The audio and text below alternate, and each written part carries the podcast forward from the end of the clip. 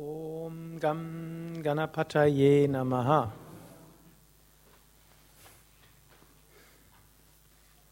Ich will etwas lesen aus dem Buch Feste und Fastentage von Swami Shivananda.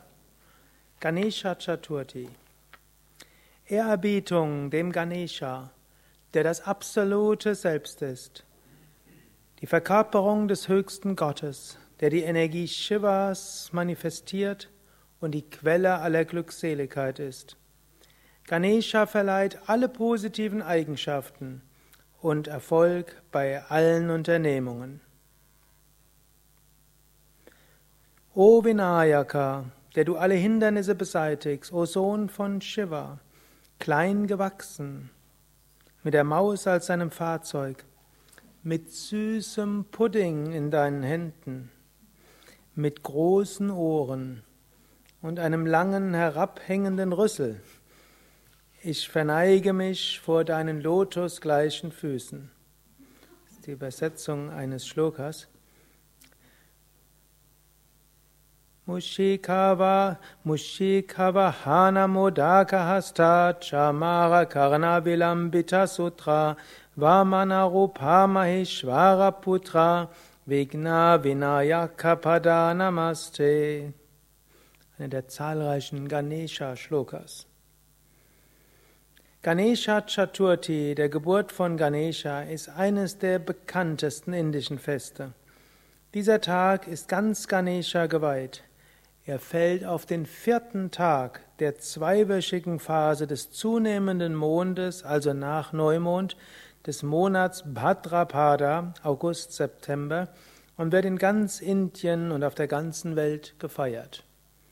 Also heute ist also der vierte Tag des zunehmenden Mondes. Ganesha ist der elefantenköpfige Gott. In allen Gebeten wird er zuerst angerufen. Seinen Namen werden zu Beginn aller Unternehmungen oder Verehrungsrituale wiederholt. Ganesha ist auch die Energie hinter Kraft und Weisheit. Krass, Kraft symbolisiert auch durch Parvati, seine Mutter, und Shiva, sein Vater, die Weisheit. Er ist der Sohn von Shiva und Bruder von Skanda, der auch Kartikeya genannt wird. Weil er die Energie Shivas ist, nennt man ihn auch Shankara Sutam oder Uma Sutam. Shankara, Beiname von Shiva, Uma, Beiname von Parvati und Durga. Mütter erhoffen sich durch die Verehrung von Ganesha seine großartigen Tugenden auch für ihre Kinder. Wenn ihr also wollt, könnt ihr jetzt auch für gute Entwicklung, tugendreiche Entwicklung eurer Kinder bitten.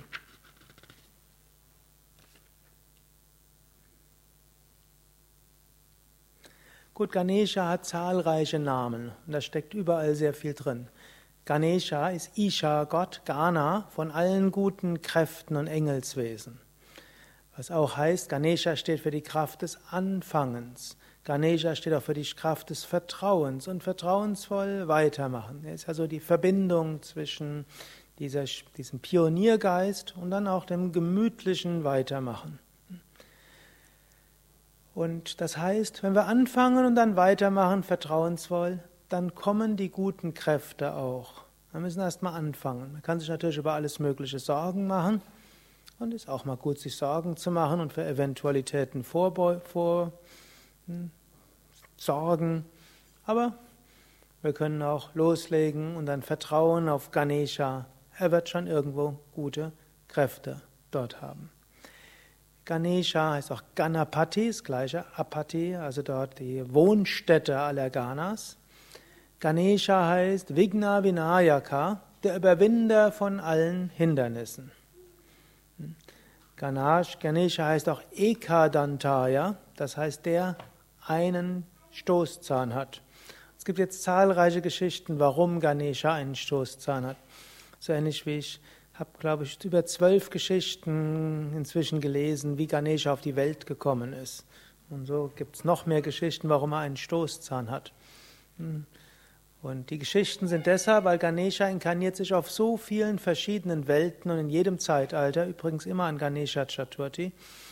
Und da gibt es halt so viele Weisen, wie er inkarniert. Und eine Geschichte mit dem Stoßzahn war, Vyasa wollte die Mahabharata schreiben. Nicht er wollte, er hat die Inspiration gehabt. Irgendwann hat er gefühlt, das ist seine Aufgabe. Und die Mahabharata wusste, würde riesengroß werden. Und hat schon so viel geschrieben. Und er wusste, das kriegt er nicht mehr hin, dafür ist er jetzt zu alt. Also braucht er einen Sekretär. Und da gab es aber nur einen Sekretär, der schnell genug schreiben konnte. Das war Ganesha. Und Ganesha wollte jetzt nicht immer die, die Tinte nachfüllen. Das war noch vor der, vor der Erfindung von Tastatur und äh, Stimmerkennung. Manche erinnern sich noch, das gab es noch eine Zeit, wo es keine Computertastatur gab. Sogar eine Zeit, wo, wo es noch keine Schreibmaschine gab. Daran erinnert sich vermutlich keiner mehr.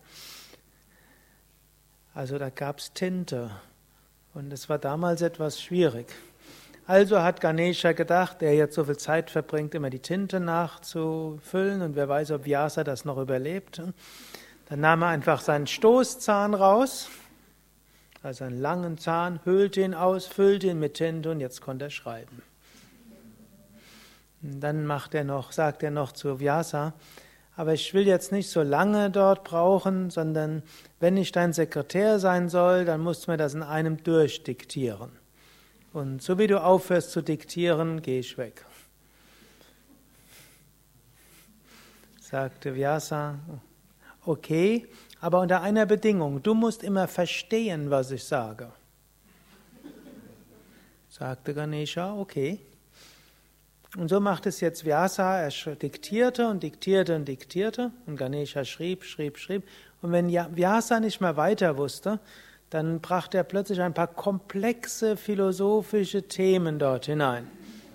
Und dann musste der Ganesha nachdenken, was hat das zu bedeuten, und in der Zeit konnte sich Vyasa weiter überlegen, wie es weitergehen sollte.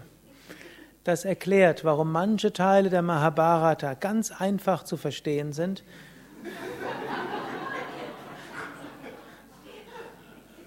Und andere, dazu gehört dann auch die Bhagavad Gita, muss man immer wieder überlegen, was heißt das eigentlich? Was bedeutet das? Warum ist das so? So, dann Ganesha hat noch den Namen, was wir vorher hatten, Mushika Vahana. Er hat die Mushika als Vahana. Was ist Vahana?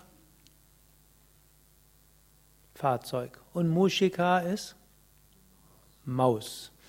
Hm? Also hat die Maus als sein Fahrzeug.